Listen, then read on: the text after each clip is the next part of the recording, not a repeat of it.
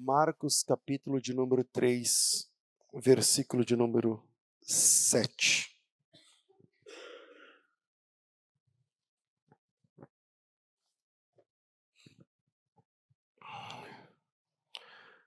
Esse texto vai terminar num versículo que você vai se assustar. O texto diz assim: Jesus retirou-se com seus discípulos para o mar. Uma grande multidão o seguia e eram pessoas que tinham vindo da Galiléia, da Judéia, de Jerusalém, da Idumeia, do outro lado do Jordão, dos arredores de Tiro, de Sidom, porque ouviam falar das coisas que Jesus fazia. Aleluia. Então, recomendou aos seus discípulos que sempre tivessem pronto um barquinho por causa da multidão, a fim de não o apertarem. Porque Jesus curava muitas pessoas, de modo que todos os que tinham enfermidade alguma se esforçavam para chegar perto dele, a fim de poderem tocar nele. Também os espíritos imundos, quando o viam, prostravam-se diante dele e gritavam: Você é o filho de Deus. Mas Jesus advertia severamente que não o expusessem à publicidade. Jesus advertia severamente que não o expusessem à publicidade. Ler esse texto num ambiente que nós vivemos, dois mil anos depois, onde tudo que nós fazemos é publicidade do nome de Jesus, é, parece um contrassenso, porque o texto termina com Jesus advertindo.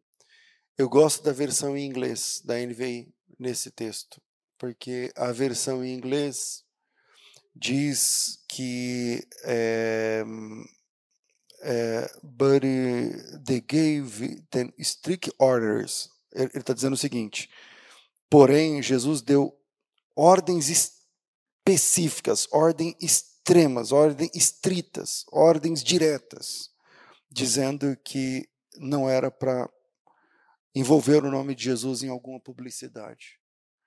E hoje a igreja é parte importante na sociedade, nós, nós gastamos dinheiro com a publicidade para falar de Jesus. É, hoje a igreja é uma célula da sociedade que define uma eleição. Hoje. Isso que eu estou falando, na nossa cabeça, a gente já fica pensando que igreja é o povo evangélico e que hoje é 2017 para cá, porque a igreja elegeu o Bolsonaro. Eu, eu não estou falando de, de, da politicazinha pequena brasileira, não. Eu estou falando o todo. É, quando eu falo o hoje, eu, eu, também não quero dizer em 2020, 2016. Eu estou dizendo que é, quando o cristianismo se tornou uma religião oficial, isso no século IV da nossa era, é dessa igreja que eu estou falando, a igreja histórica. Não estou falando da igreja pentecostal ou neopentecostal brasileira. Estou dizendo que hoje, no, do, do, da, do, tempo moderno, dos últimos, das últimas, dos últimos séculos, a igreja se tornou uma parte importante, seja ela católica ou não, a igreja cristã como um todo. Eu estou falando do, eu estou falando do fenômeno da religião da fenomenologia, eu estou falando do, do movimento cristão. Quando o cristianismo se torna uma religião, obrigado, meu irmão, é, e ela se torna uma religião oficial do império, eu tenho certeza, a partir dos livros que eu já li sobre história da igreja, eu sou um apaixonado pela história da igreja. É, os nossos irmãos, pais da igreja, os nossos irmãos, doutores da igreja, comemoraram. Porque, tipo assim, aquele que nos oprimia né, o, o Império Romano, agora se curva, agora se, se dobra, agora se dá mão à palmatória, e o cristianismo, que era perseguido, vira a religião oficial do império. Ora, quem está no calor das ações do momento, inegavelmente vai dizer: Isso aqui é um milagre de Deus. É ou não é? Porque imagina que é, num dia está todo mundo sendo perseguido, não é bem assim, tá? Estou falando muito a grosso modo, mas num dia está sendo perseguido, cristãos presos, mortos, tal, não sei o quê. E no outro dia o cara tem um sonho, o imperador de Roma, ele tem um sonho com escudo, não sei se você sabe a história. A partir daí, não é de um dia para a noite, tudo bem, mas é, ele tinha uma mãe já, a Santa Helena, né, que era já cristã, enfim, tem toda uma história aí, ele, ele, ele adere ao cristianismo. Então, eu imagino que quem estava na época ali vai dar glória a Deus, bater palma. Né? Tipo a gente, quando um presidente dá mais bola para a gente do que não. E só que o problema é que e eu não sou de esquerda, vocês sabem, mas o problema é que a partir daquele momento na história, em 325, no quarto século da era cristã, né, os pagãos começam a ser perseguidos e mortos pela igreja. Então a igreja, do nada, alcança um poder, um status, um, enfim, uma, um lugar na sociedade. E a partir de então, por exemplo, se um dia você tiver a oportunidade de conhecer a Itália, não só a Itália, mas a Grécia e tal, pergunta para quem tiver onde tem os templos pagãos antigos que viraram igreja. Você vai visitar, são, são igrejas, mas que você olha lá são templos pagãos. O esquema é pagão. Tem uma igreja em Roma que eu não lembro como chama, mas que entra um feixe de luz assim do sol que ilumina, porque o Deus Sol, não sei o que, Juno, Júpiter, não sei o que, esses negócios. E aqui agora é uma igreja. Eu estou falando agora do século IV. Para cá, essa igreja ainda existe, né? que era um templo pagão. E a partir do momento em que a igreja assume uma preponderância na, na política, né, na sociedade, nesse casamento com o Estado, templos pagãos são invadidos pelos cristãos. Pagãos são perseguidos e mortos pelos cristãos. Templos são reconsagrados, desconsagrados do paganismo e reconsagrados ao cristianismo. E essa fusão entre igreja e Estado causou uma desgraça tão grande que até hoje nós ainda sofremos resquícios no nosso modus vivendi que nós herdamos dessa, desse casamento de igreja com Estado. Até o povo evangélico ainda tem um que, ainda tem um, teve a reforma, a gente se libertou de um monte de coisa, tal, mas ainda tem algumas questões que a gente pensa com aquela categoria. As histórias dos papas chegam a ser uma vergonha.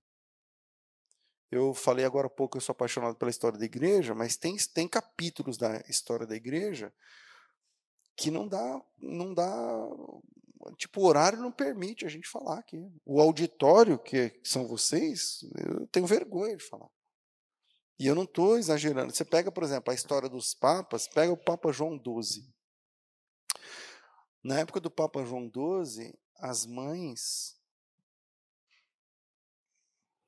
Eu sei que tem católico que ouve isso, tá, tá acompanha a gente. Né? Pesquisa historicamente o que eu estou falando antes de falar mal. Então, você pega o Papa João XII, que foi assumir o papado com 18 anos de idade, porque o seu pai era milionário, era riquíssimo, e, obviamente, através de uma questão política, ele foi beatificado, virou santo vivo com 18 anos de idade, alguma coisa assim.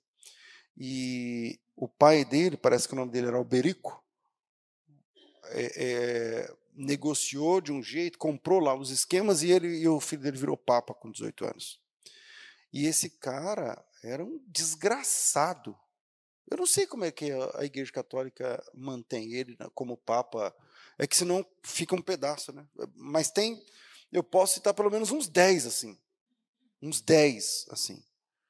Porque as mães da época não deixavam as meninas e os meninos na rua quando anoitecesse com medo do Papa estuprar as crianças.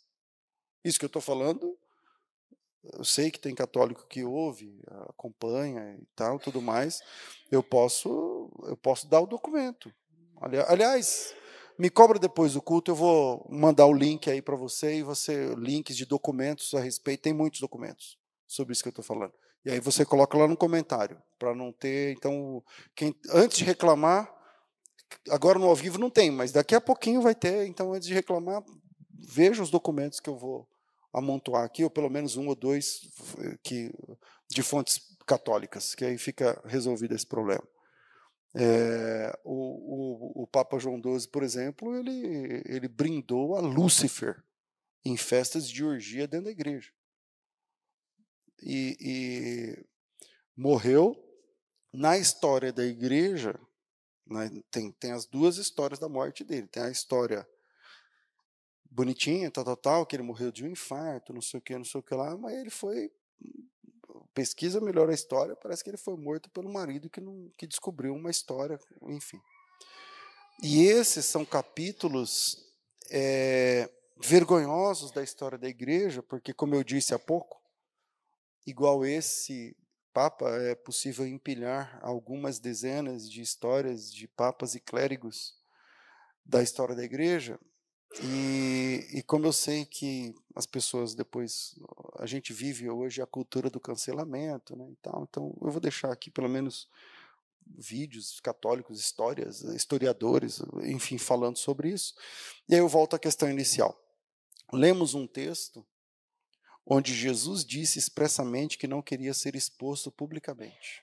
Jesus disse, versículo 3, 12 de Marcos, e Jesus lhes advertia severamente que não o expusesse à publicidade. Veja bem, eu sei que tudo isso que Jesus disse, eu não quero que vocês falem do meu nome publicamente. Eu sei que isso faz parte de um plano de Deus maior para buscar e salvar o que se havia perdido. Eu sei disso. Assim como eu sei que perto da morte, Jesus vai dizer aos discípulos que aquilo que vocês estão ouvindo nos ouvidos, agora subam nos telhados, preguem, né, falem para todas as pessoas. E eu sei que o nosso chamado é pregar o evangelho a toda criatura e fazer o nome de Jesus conhecido. Eu sei que a nossa missão é tornar Jesus conhecido. Mas como é que se desenvolve essa missão? Como é que a gente torna Jesus conhecido? Através de mega eventos. Como é que se desenvolve esse, esse projeto de, de, de levar Cristo? Usando a rádio, a TV, a internet? Como é que, como é que funciona na prática essa ideia de, de levar o nome de Jesus avante? É, é dando uma aula, dando aula, é pregando expositivamente e não textualmente? É, diante desse texto de Jesus, eu convido você a repensar sobre como nós estamos servindo a grande comissão sobre como é que nós, como é que eu, como é que você, como é que a gente está, estamos, né, melhorando aqui o português, como é que nós estamos seguindo avante com essa ideia de falar sobre Jesus. Porque, afinal, Jesus queria ser exposto à publicidade ou não? O que vocês acham desse texto? Não, está claro aí no texto. Só que por um lado, ele manda pregar. E por outro lado, ele ordena estritamente que não expusessem ele à publicidade. Eu não estou nem falando dos outros versículos onde ele fala assim, não conta para ninguém, porque ele está falando para um cara só, para uma pessoa só, ele curou, e tem todos um, os desdobramentos de cada, cada momento que Jesus falou isso, ele parece que falou isso umas quatro vezes nos evangelhos, mas eu não estou falando de uma pessoa que Jesus curou e ele falou para essa pessoa curada que não era para contar para ninguém. Eu estou dizendo que ele chamou os doze e falou para eles assim: primeiro, tem o lance do barquinho, que Jesus chama os doze e fala assim: olha, deixa sempre preparado um barquinho, que eu não quero que essa multidão fique me apertando. Que é o versículo de número 9. E recomendou que seus discípulos sempre tivessem sempre lhe tivessem pronto um barquinho por causa da multidão, a fim de que não o apertassem, porque ele curava muitas pessoas, de modo que todos que tinham alguma enfermidade uh, se esforçavam para chegar perto dele, a fim de poderem tocar nele. E aí os espíritos imundos, quando apareciam, se prostravam dizendo que ele era o filho de Deus. E no 12, Jesus diz assim: o texto diz assim: E Jesus lhes advertia severamente que não o expusessem à publicidade. Aí, afinal, Jesus queria ser exposto à publicidade ou não? Porque, por um lado, ele manda pregar. Por outro, ele ordena estritamente que não o exponham à publicidade. Então, como é que fica essa situação? E aí, para resolver essa questão, por um lado, ele manda pregar. E de pregar o evangelho a toda criatura. Por outro, ele fala assim: não me exponham à publicidade. E responder essa pergunta passa por repensar a igreja, repensar nossa missão, repensar nossa tarefa, cara. Será que é isso mesmo? Alugar um lugar cada vez maior, trazer cada vez mais gente, fazer uma, uma apresentação que é parecida um show, com luzes e fumaça e vozes bem passadas e, e tal. Será que é isso mesmo? Eu não sou contra o, o ajuntamento que a gente, dos crentes, a gente se juntar numa comunidade, como a gente está fazendo aqui agora. Porque a igreja cristã se reunia assim. Tinha lá o cenáculo, tinha lá um, as bases, as casas das pessoas onde os irmãos se encontravam e celebravam a Jesus. Está tudo bem. Está tudo bem. Mas a vida cristã se resume nisso. E aí é essa pulga que eu quero deixar atrás da orelha de cada um. Porque Jesus está dizendo o seguinte: não, não é, não é essa publicidade que me, que me encanta. Não é essa publicidade do povão, do Aue, tal, e todo mundo. Não, não, não, não. Não é essa publicidade que eu espero. E aí o texto diz que ele eh, deu ordem estrita para que não expusessem ele assim. Tem um texto de. Eu não lembro o texto. Eu acho que é João 6. Eu posso estar enganado, mas eu, tô, é muito provável que eu esteja enganado. Mas eu acho que é João 6, não está no, não notei aqui, mas eu acho que. Né? Da multiplicação de pães, é João 6, não é? Da multiplicação de pães de João. Que.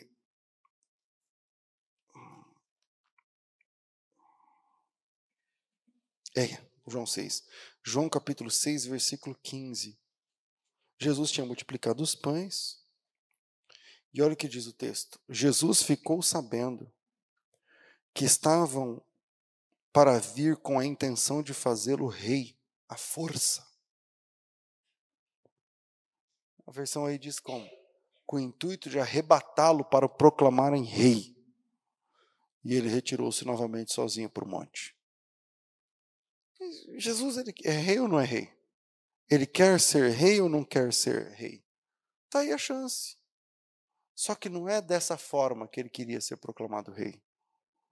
Ele quer ser rei dos humildes, ele quer ser rei daquele coração voluntário que abre a boca e diz: Tu és o meu rei, o meu Senhor, o meu Salvador.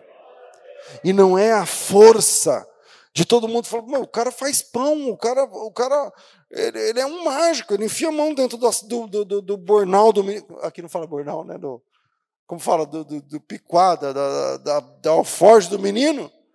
E ele vai tirando pão. Tinha cinco pães lá dentro. Ele tinha um, dois, três, quatro, cinco. Quando ele enfiou a mão sexta vez, todo mundo arregalou o olho. E ele levantou de lá de dentro o sexto pão. E o sétimo e o oitavo. E ele multiplicou o pão para cinco mil homens. Os caras olharam e falaram: Mas esse cara acabou. Os nossos problemas acabaram. Esse cara tem que ser o rei. Porque é pão é cura, é bênção, é Deus perto de nós e tal. E aí, sabendo Jesus que estavam vindo para com o intuito de o arrebatarem para proclamarem rei, ele foi para um lugar deserto e falou: Não, eu não quero ser rei desse jeito. Então Jesus quer ou não quer ser conhecido? Sim, ele quer ser conhecido. Mas o como para Jesus é importante. O como ele quer ser conhecido importa. E aí eu deixo um ponto para a gente pensar. Primeiro, a publicidade não transmite vida. A publicidade não transmite vida. Nós estamos simplesmente dois mil anos distante dos fatos bíblicos. Quando nossa mãe começava a falar como era no tempo dela, é uma coisa que você nem consegue pensar. Tipo, meu pai falava que a minha avó fazia short para eles de pano de saco. Já ouviram essas histórias, não já? Aí você fala, caramba, mano. Comprava um saco de, de sei lá o quê, aí costurava, fazia roupa e tal. Aí você fica olhando e fala, caramba, eu não, eu não vivi isso. Aí eu, eu conto as histórias para os meus filhos de quando eu era jovem, quando não sei o quê. E aí eles ficam olhando e falam, caramba. E eu estou falando de histórias de 50 anos atrás. Eu estou falando que em 50 anos o mundo era outro. Era outro mundo, era outro sistema, era outro, era outro mapa mundi, mano. O mapa mundi não é esse que a gente usa agora. Você está entendendo? E 100 anos atrás era outro mapa, era outro esquema. E 200 anos antes era outro. E, e 300 anos antes era outro. A Terra nem era redonda. E, e, e vai embora. Agora pensa, dois mil anos. Nós estamos distantes dos fatos bíblicos, dos eventos, dois mil anos. E para piorar, a nossa cultura é outra, a nossa língua é outra, a nossa cabeça é outra. Nós estamos do outro lado do planeta, inclusive, não daquele mesmo lado. Nós somos do Ocidente, não do Oriente. E para piorar tudo, a gente não lê a Bíblia. A gente ouve as pessoas que falam da Bíblia. A maioria dos irmãos, hoje em 2023, não leem a Bíblia. Eles vão de segunda mão. Eles, eles vão, é, vão na igreja porque o pastor é pago para ler a Bíblia para mim, para explicar para mim como é que funciona o Paranauê. Então eu vou lá e o pastor, é legal, tremendo. Nossa, não sabia, mas nada você sabia. Qualquer coisa que fala da Bíblia, a pessoa não sabia, porque não lê a Bíblia. Então, o que piora toda a situação. E isso complica tudo, porque a gente continua é, diante de um problema. É para divulgar Jesus ou não? Porque aqui Jesus diz, Marcos 3,12, advertiu severamente que não o expusessem à publicidade. Então, aqui ele está dizendo para os discípulos: não, não fala nada. Não, não exponham quem eu sou, o que, que eu estou fazendo. Não fale para ninguém.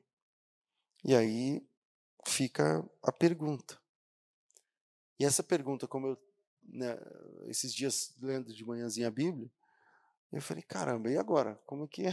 Como é que faz agora com esse, com esse problema? E aí, bom, para responder essa questão, eu fui lá em, em Mateus capítulo 12. Em Mateus capítulo 12, nós temos uma outra câmera desse texto aí. A gente está trabalhando Marcos 3, a gente volta para ele já já. Mas lá em Mateus 12, o que eu estou chamando de outra câmera é porque é exatamente o mesmo, o mesmo momento. Porque aqui em Marcos 13, Jesus cura o homem da mão ressequida, da mão mirrada, né? E tal, e na sequência acontece isso. E isso também acontece em Mateus capítulo 12. Então, lá em Mateus 12, verso 15, deixa eu ver aqui. Mateus capítulo 12, meu irmão, vamos lá, vamos lá. Mateus capítulo 12, mais um minutinho. Não, verso 16 acontece a mesma coisa. Então, você vai ver a, a dinâmica é a mesma. Mateus 12, 9, ele cura o cara lá da mão ressequida na sinagoga, não sei o quê. E aí, no versículo 15, Jesus, sabendo disso, afastou-se dali, muitos o seguiram, e a todos ele curou, advertindo-lhes, porém, que não o expusessem à publicidade. Só que aí tem uma vírgula e o texto continua, diferente lá de Marcos. Por isso que eu estou dizendo, é uma outra câmera que vai ajudar. Não o expusessem à publicidade. Para se cumprir o que foi dito por intermédio do profeta Isaías. E aí ele cita o texto de Isaías. Eis aqui o meu servo. Isso é um trecho de Isaías 42. Eis aqui o meu servo, o meu amado, a quem minha alma compraz. Farei repousar sobre ele é, cadê? Farei repousar sobre ele o meu espírito, Ele anunciará juízo aos gentios, não contenderá, não gritará, nem alguém ouvirá nas praças a sua voz, não esmagará a cana quebrada, não apagará o pavio que fumega, até que faça vencedor o juízo, e no seu nome esperarão os gentios. É lindo quando vejo uma promessa lá da Bíblia, lá no Antigo Testamento, funcionando aqui com Cristo, e em seu nome esperarão os pagãos, os gentios, nós. Entende? Bom, esse trecho, como falei, é uma citação de Isaías capítulo 42. Agora vamos ler o texto de Isaías 42, para ver se bate o que o, o, o, Moisés, o Mateus colocou lá. O texto diz assim, versículo 1, são quatro versículos, diz assim: Eis aqui o meu servo, a quem sustenho, meu escolhido, a quem a minha alma se compraz. Pus nele o meu espírito, ele promulgará o direito aos, para os gentios. Não clamará, não gritará, não se fará ouvir sua voz numa praça. Não esmagará a cana quebrada.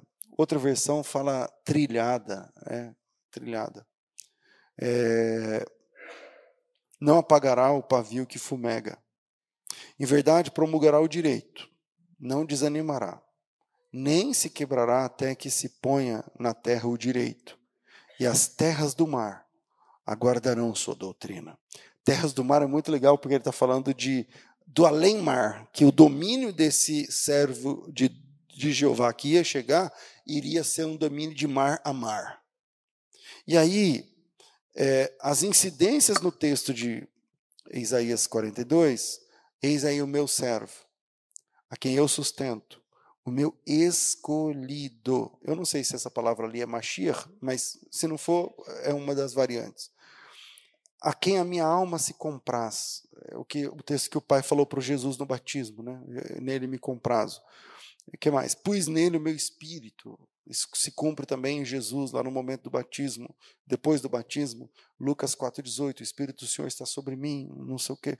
Ele pregará o direito aos gentios, quer dizer, ele vai ser a porta de salvação para os pagãos, para os gentios. Ele não clamará, ele não gritará, ele não fará ouvir sua voz nas praças, na praça, em alta voz. Então Jesus não vai ser um pregador que fica esgoelando. Não. E ele não esmagará a cana trilhada ou quebrada, e não apagará, depende da sua versão, quebrada ou trilhada, e não apagará o pavio que fumega. E, gente, esse é o ministério de Jesus. Não é uma questão de praça. Não é uma questão de multidões. Não é uma questão de um grande ajuntamento. Não é uma questão de microfone. Não é uma questão de vida, não é uma questão de não é uma questão de, de vida de pregador, de multidões, de, de, não. A gente está dois mil anos longe do fato. E aí a gente acha que ser crente é ajuntamento, é multidão, é microfone, é ensaio, é barulho, é música alta, é som, imagem e o pau torando. Pastor, mas o senhor é contra? Então, Pode ter louvor? Pode, está tudo bem. Mas Jesus não é conhecido aí. Não é isso que transmite Cristo para as pessoas. Não é o ajuntamento. Veja bem, Jesus pregava para multidões? Pregava. A igreja pregava para multidões? Pregava. Nós pregamos para multidões? Pregamos. Mas não é nas multidões que Jesus é conhecido. Não é aí no ajuntamento. Não é na grande publicidade que as pessoas conhecem Jesus. Lá elas ficam sabendo a respeito de Jesus. Mas conhecer Jesus é um negócio que é na intimidade, que não é com microfone.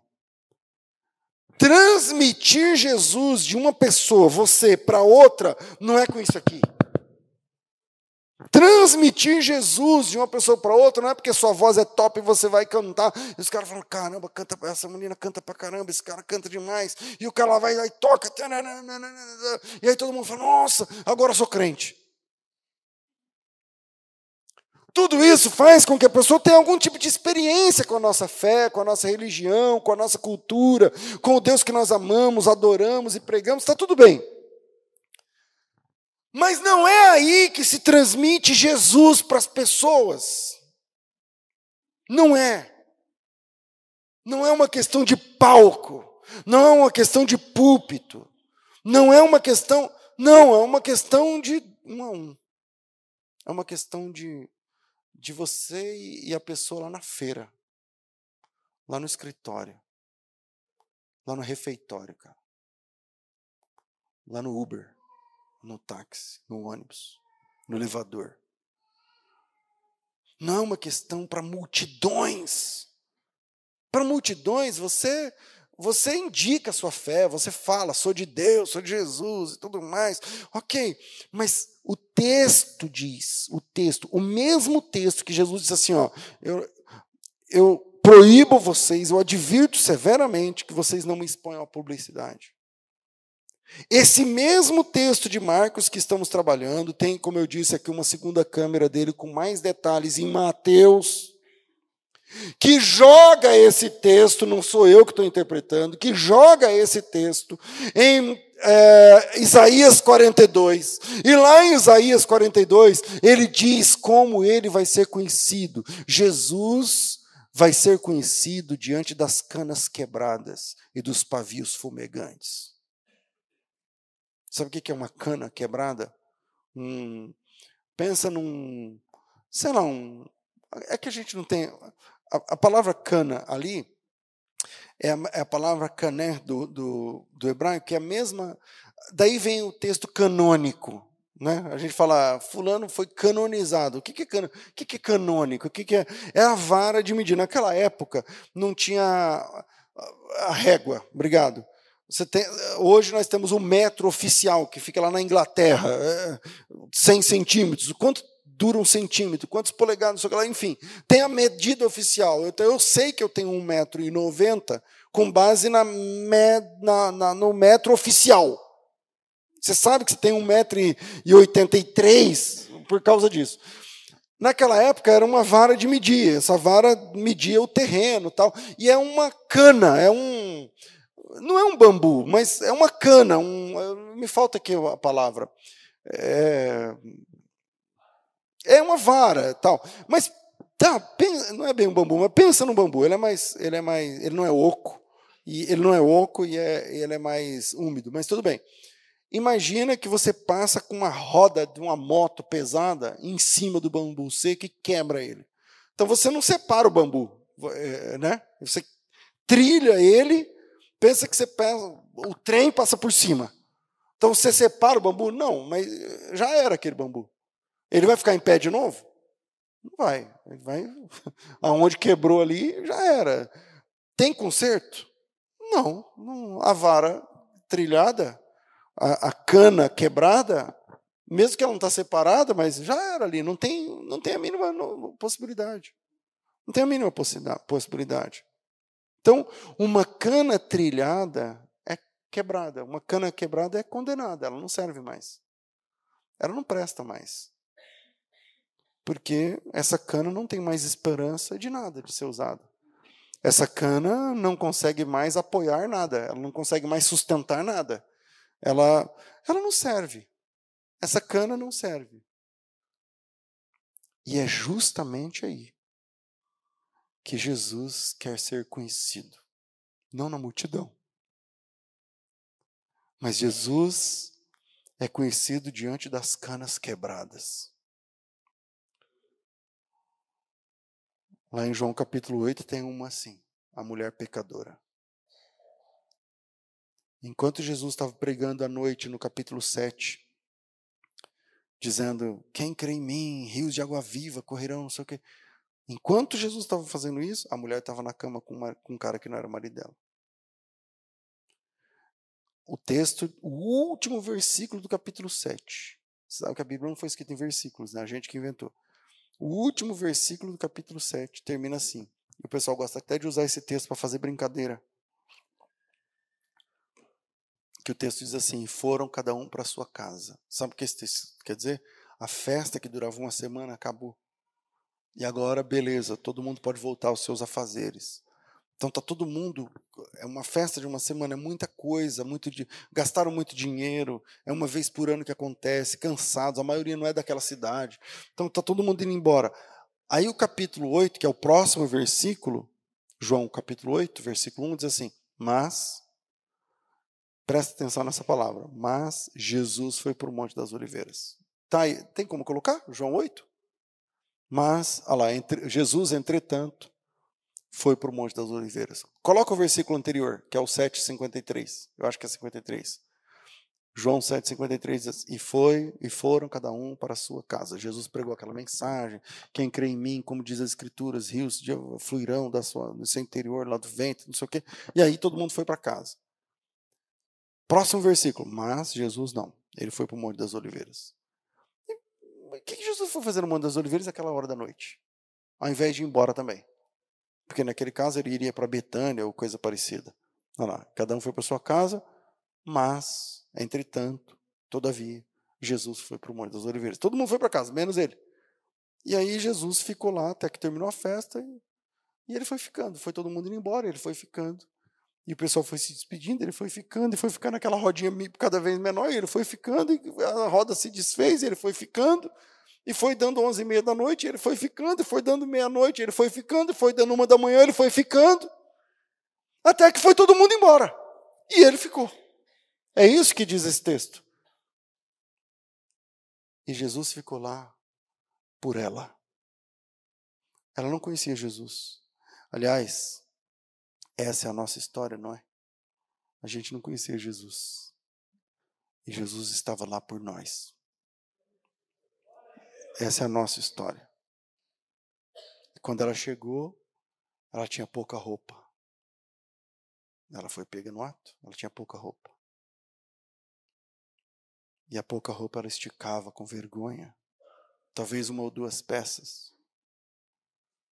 Porque contra ela tinha a sentença de morte que estava embasada na lei, a lei de Deus. Ela tinha Deus contra ela. Ela tinha aqueles homens contra ela. Ela tinha tudo contra ela. Ela tinha a lei de Deus contra ela. Mas como Jesus é aquele que não esmagará a cana trilhada, porque essa mulher não sustenta mais nada. Essa mulher não fica mais de pé. Essa mulher, ela é uma cana trilhada, uma cana quebrada. E naquela madrugada, sem publicidade, sem evento, sem microfone, sem palco, sem louvor, sem público, sem auditório, sem aplausos, sem nada. Jesus vai fazer o que só Ele pode fazer. Naquela madrugada, ela sozinha, porque eu estou adiantando aqui no, eu já tenho que parar. Eu estou adiantando aqui porque tem os caras que foram, Jesus falou, né, quem não tem pecado, não sei o que, todo mundo foi jogando, deixando as pedras e indo embora. E o texto diz até que ficou Jesus e ela só. Ali, naquela madrugada, naquele monte, pertinho do templo. Ela, Jesus e um monte de pedra em volta. Ela, Jesus e um monte de pedra em volta. Pega a figura narrativa do que eu estou falando. Imagina a cena. Porque se você fechar os olhos, você quase enxerga essa mulher agora. Ela, Jesus. Pouca roupa, vergonha. Ela, Jesus. E um monte de pedras em volta. Um monte de pedra no chão. Ali, naquele monte,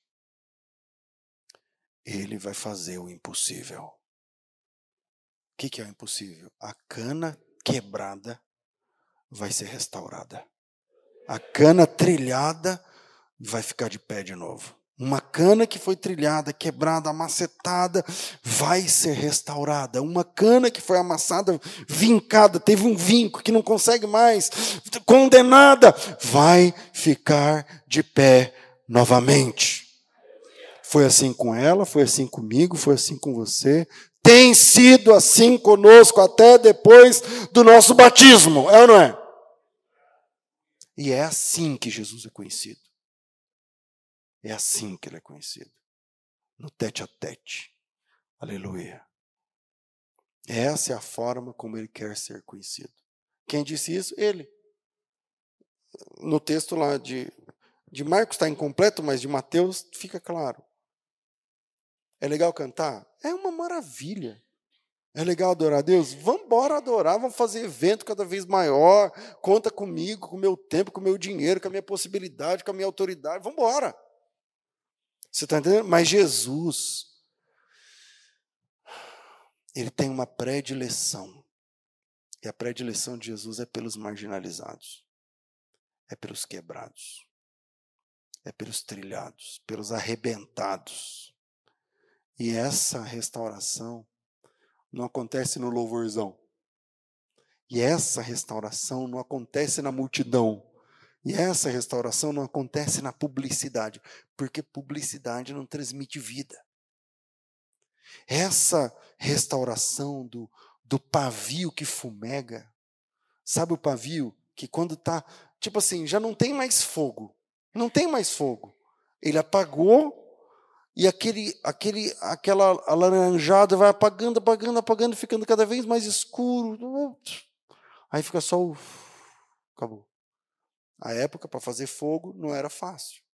Você não tinha fogo assim, o isqueiro, um fósforo. Então acabou. E aí, como é que faz? Mas quando Jesus está no tete a tete com a pessoa, a cana quebrada revive o pavio que fumega se acende. E essa é a forma como Jesus quer ser conhecido. A predileção que ele tem pelos marginalizados. Jesus ama os que estão nas marginais. Não são os, os dentes alinhados, os cabelos cheirosos e bem feitos que chamam a atenção de Jesus. Não são os títulos nobres, não são os, ah, fulano é apóstolo, é bispo, é presbítero, é pastor, não sei o quê. Não são as roupas da religião. Jesus nunca usou um manto religioso para chegar lá e falar, ah, eu estou com a roupa aqui de rabino, então. Não são as roupas da religião que chamam a atenção de Jesus. Não são as palavras certas nas orações bem elaboradas. Oh, tu que estais, que nossa. Não, não, não. Não são essas palavras que encantam o carpinteiro bendito de Nazaré. Não. Ele tem uma predileção, ele prefere os que não ensaiaram. Ele, ele prefere os contritos, os quebrantados, os envergonhados. Ele veio para essa turma aí. Ele veio para ser conhecido por esse pessoal aí. Então, isso reprograma nosso evangelismo. Isso, isso reprograma a nossa forma de ganhar almas, cara. Porque não são os holofotes que encantam Deus. Não são os holofotes que encantam Jesus. Não é, não é a publicidade. Não é o palco. Se fosse hoje, se fosse hoje, eu estou falando fisicamente, claro que eu creio que Jesus está aqui, é, a, a, presença mística de Cristo, onde tiver dois ou três, está tudo funcionando para mim, sou crente, está tudo certo. Mas se Jesus viesse fisicamente aqui, se a vinda de Jesus fosse hoje aqui, não estou falando na segunda vinda, não, estou falando de Jesus como pregador, o carpinteiro que ia de barco e tal. Se ele viesse aqui nessa cidade de Campinas, essa noite ele não estaria aqui nesse palco. Nem de nenhuma outra igreja. Sabe onde ele estaria? Qual o bairro mais pobre? Qual o bairro mais promíscuo? Qual o bairro mais com pessoas mais. Era ali que você ia achar Jesus, com uma calça jeans, uma camiseta. Entendeu? Uma mão no bolso, conversando com a pessoa ali. Porque é assim que se transmite vida. Pastor, mas e o culto? Não, o culto é para gente. A gente se alegra, a gente glorifica, a gente exalta, a gente, a gente recebe instrução, como hoje, essa noite. Que instrução é essa? Quando você ouviu uma palavra assim, quando eu ouvi uma palavra assim, aí Deus ajunta a gente fala assim: é isso que vocês têm que aprender. E a gente sai daqui do ajuntamento para ser pessoas parecidas com Jesus. E sendo pessoas parecidas com Jesus, canas trilhadas vão sendo restauradas, pavios que fumegam vão sendo acesos. Mas Jesus, ele, ele, esse é o padrão. Esse é o padrão. Se fosse hoje, ele estaria lá no Itatinga, sentado, esperando uma mulher chegar, rabiscando no chão. E quando ela viesse com pouca roupa, ele dizia: Você chegou. Você veio. Eu tenho uma. Minha agenda tem você hoje. E você vai sair daqui diferente. Aleluia. Deus abençoe cada um de nós com essa palavra. Em nome de Jesus.